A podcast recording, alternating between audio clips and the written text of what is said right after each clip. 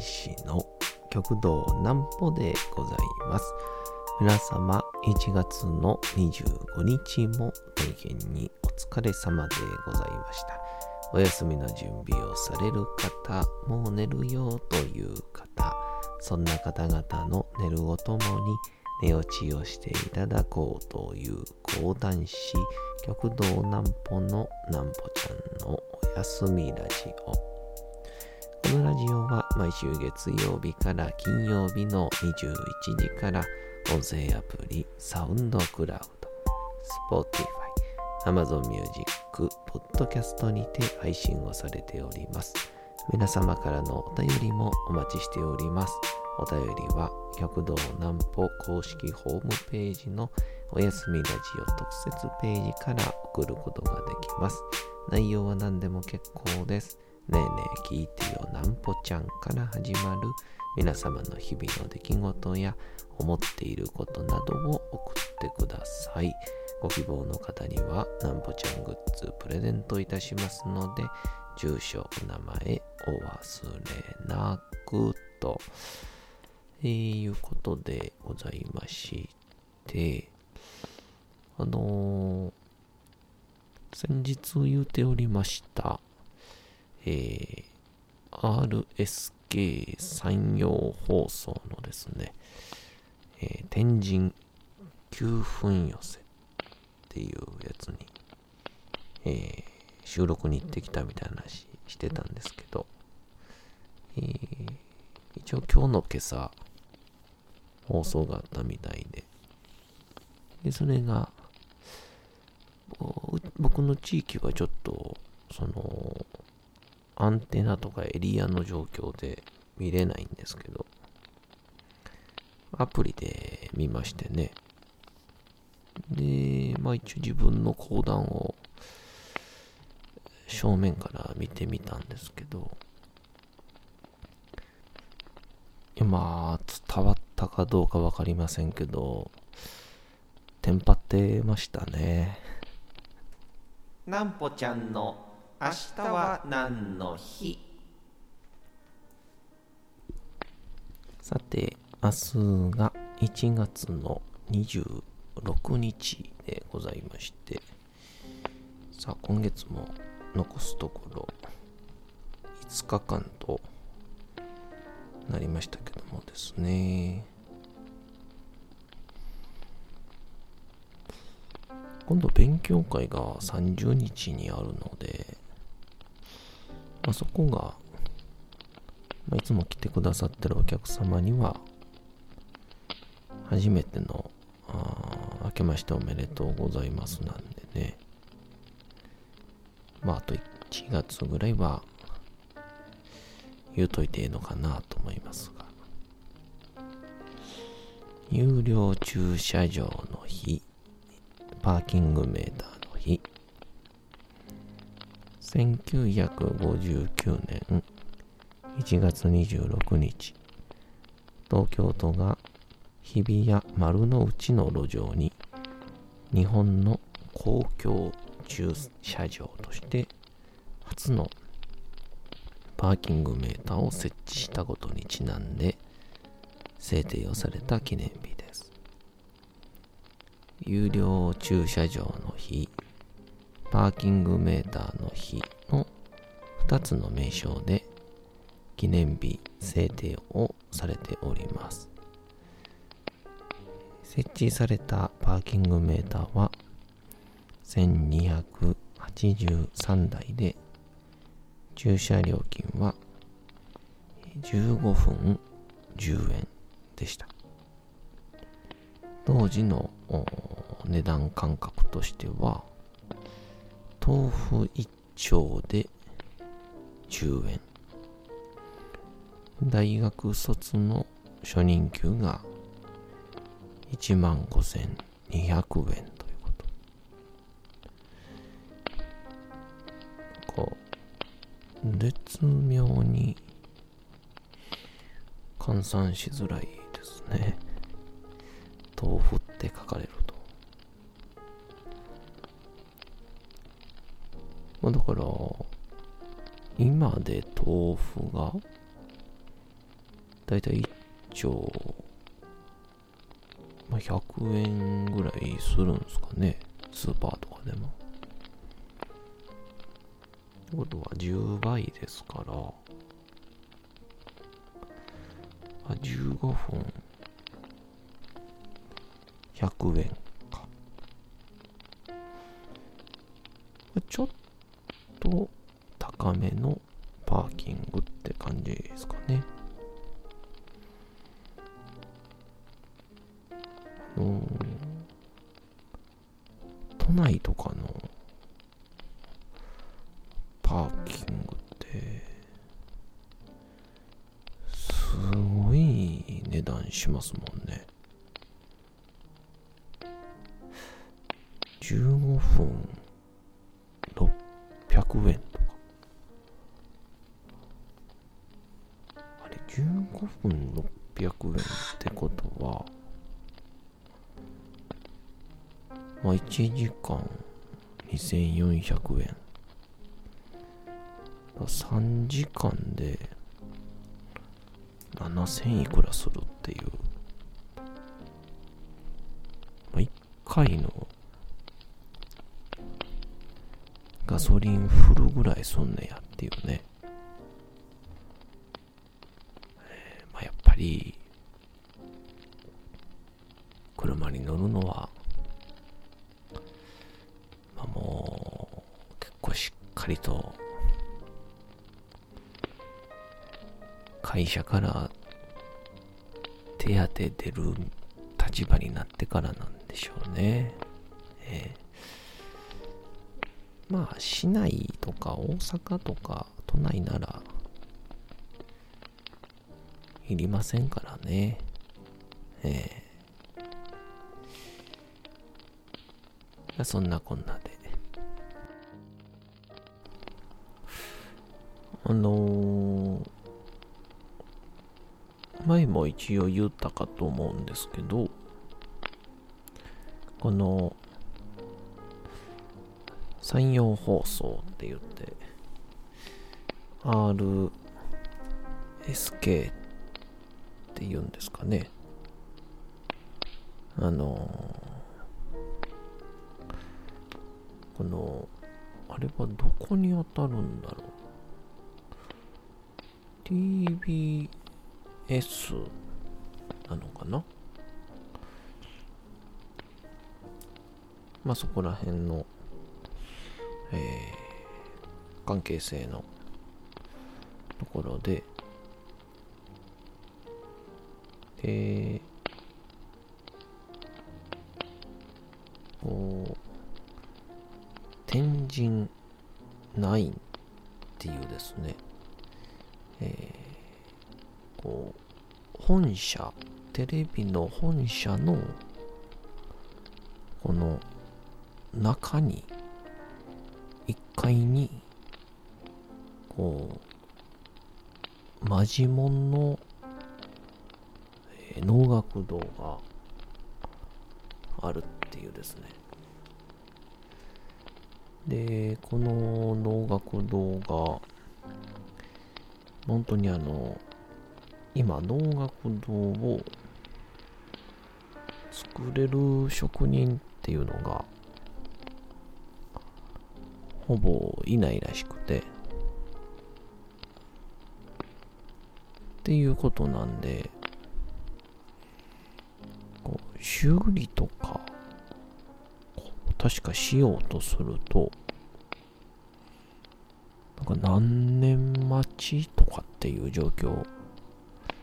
らしいんですよね。で、この、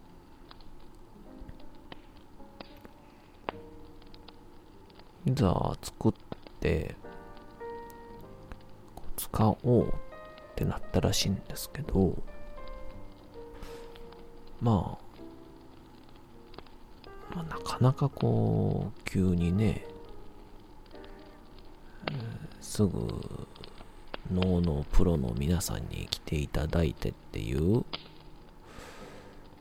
まあ、感じにもならないから、まあ、それのこう、なんて言うんでしょう。まあご紹介みたいな。まあ、そういうのも兼ねて、えー、天神9の9にかけて、9分ぴったりでネタをという、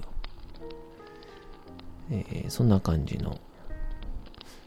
番組でして。で、前も一応言ったかな。どうでしたかね。特にこう、企画内容みたいなのが、あんまりこう、僕が理解してなくて、で、まあ、会社とかね、他の皆さんが吉本で、あの、ツートライブさんとか、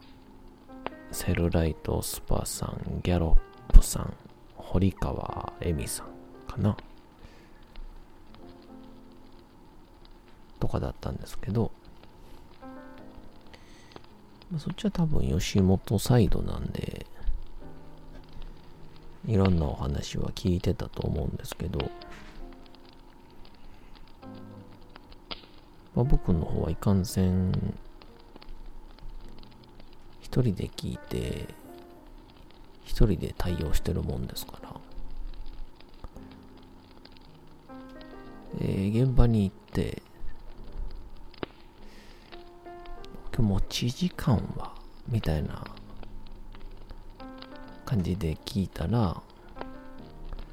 あ、あのお伝えしてた通り、9分でって言われて、まあ僕、テレビというかまあね、ぐらいやからまあ、まあ、枕ちょびっと喋っての12、3分かなと思ってましたんで、えー、まさかまさかのですね、3分から4分削らなあかんってことが分かって、で、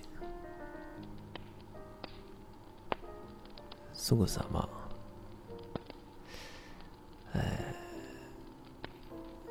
下を歩いて、9分ぴったしで終わるようにということで、このくだり消した方がええかなとか。まあでも、このくだりを消すと、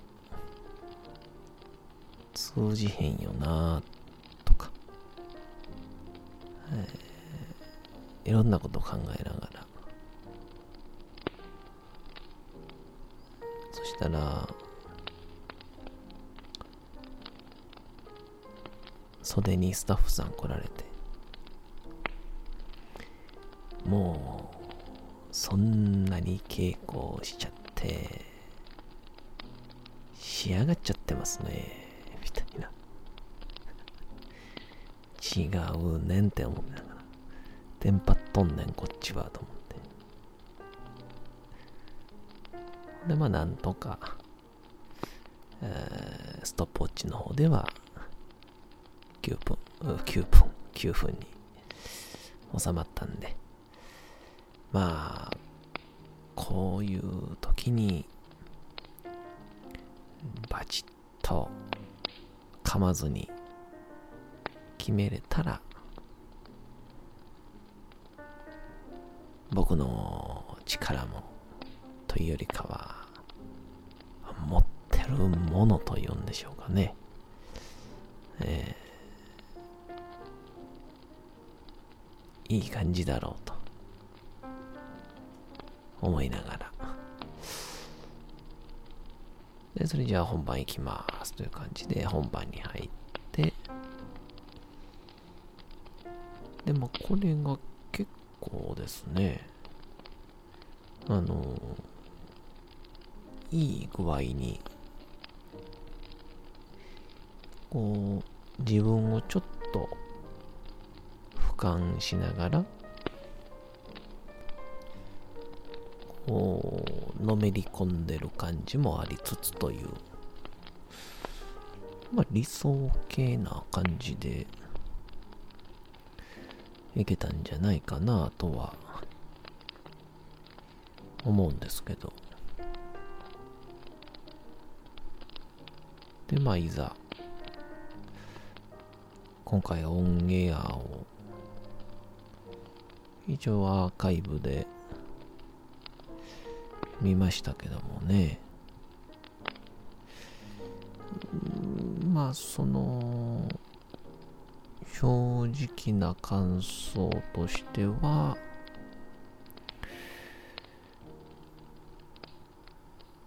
迫力ないなっていういやいや、まだまだ精進というか、なんて言うんでしょう。基礎体力って言うんでしょうか。まあそういうのはもっと身につけないといけないなと痛感しましたね。あのー、あれ、終わった後は、僕自身は、結構、ヘロヘロなんですよ。も、いざ、えー、動画を見たら、まあ、これでは、ヘトヘトにはならんやろって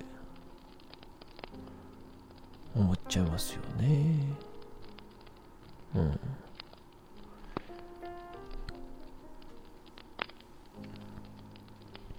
まあ、そんな感じやったんで、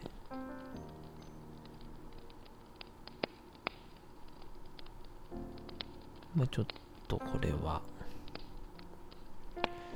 反省というか、まあ、今後に期待しつつ、やっていこうじゃないかということで。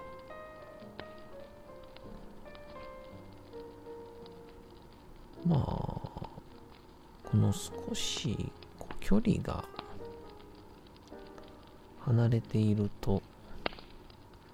ていうのはイコールテレビ越しに見るとっていうのもあるんでしょうね。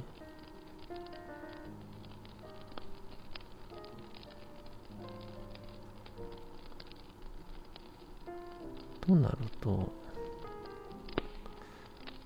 あのテレビで見る、まあ一流祭、昔で言うと定水先生とか、まあ最近で言ったら、その神田伯山先生あたりなんかは、あれ実際見たら、どんな迫力なんでしょうね。うん。まあ、素人時代にも見てますけど、自分が実感をしてから見たら、また違うのかなと、えー、大変感じた。でもいろんな方が出演で喜んでいただけましたので、まあ、ありがたい限りでございますね。そんなそんな。あまだアーカイブ見れますんで、RSK のアプリからアーカイブ見てみてください。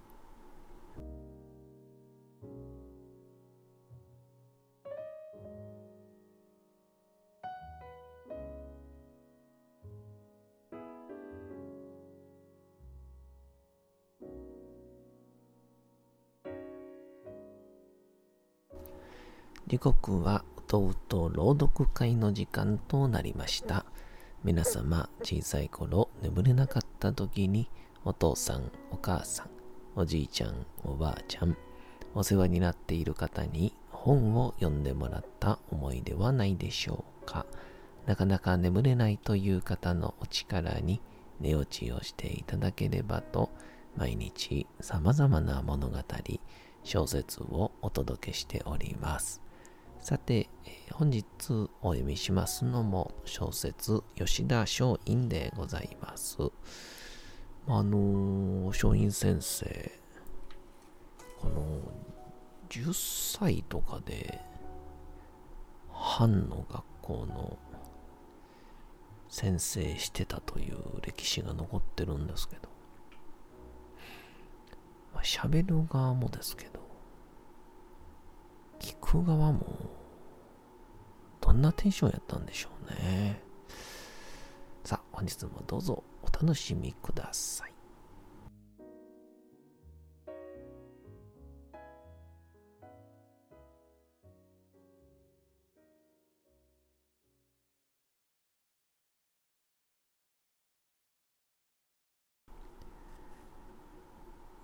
小説吉田松陰道門冬治善魔と悪魔。一人の人間にはそれぞれ善魔と悪魔が住んでいる。善魔というのは岸田国夫の戯曲で使われた言葉である。あるいは仏と鬼が住んでいるとていいかもしれない。人間の性は善である。と性善説を唱えたのは中国古代の思想家孟子だ。これに対し人間の性は悪であると唱えたのが純子である。甘美子なども人間は信じられないということを前提に自分の痛ましい経験からいろいろな考え方をひれきした。黒川貨幣は吉田松陰を見ていてこんなことを思った。俺の胸の中にも善魔と悪魔が住んでいる。善だからといって必ずしもいいことをするとは限らない。いいことをすることで、かえって他人を苦しめることになることがある。となれば、善必ずしも神ではなく、悪魔の性格を持っている場合もあるのだ。だが今目の前にいるこの青年は、己の善のうちに潜む悪魔性を仏の心に変える。これは奇妙なやつだ。黒川赤兵はかねてから、俺を怒らせた時は、怒らせた方が悪いのだという自分勝手なへりくつを打ち立てていた。黒川貨幣は人当たりがいいとか、話のわかる男だと言われている。いわゆる計画の人ではない。外、画説にこだわって、お前の考え方は間違っていると、相手の言うことをピシャリと頭から決めつけるようなことは絶対にしない。なるほど。そういう考えもあるのかと必ず相手を持ち上げる。そして、しかし、こういう考えもあるのではないかなと、やんわりと自説を主張し始める。彼の論法は、相手の言い分を5割か6割認め、その上でこっち側の論を3割か4割上乗せするというものだ。だから物分かりがいいとか、相手の話をよく聞くと言われてきた。その黒川貨幣がただ一つ守っているものがある。それは正義という物差しだ。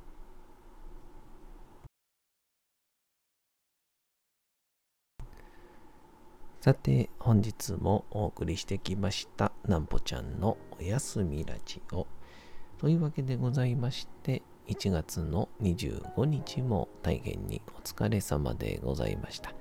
明日も皆さん、街のどこかでともどもに頑張って、夜にまたお会いをいたしましょう。なんぽちゃんのおやすみラジオでございました。それでは皆さん、おやすみなさい。すやすやすやーん。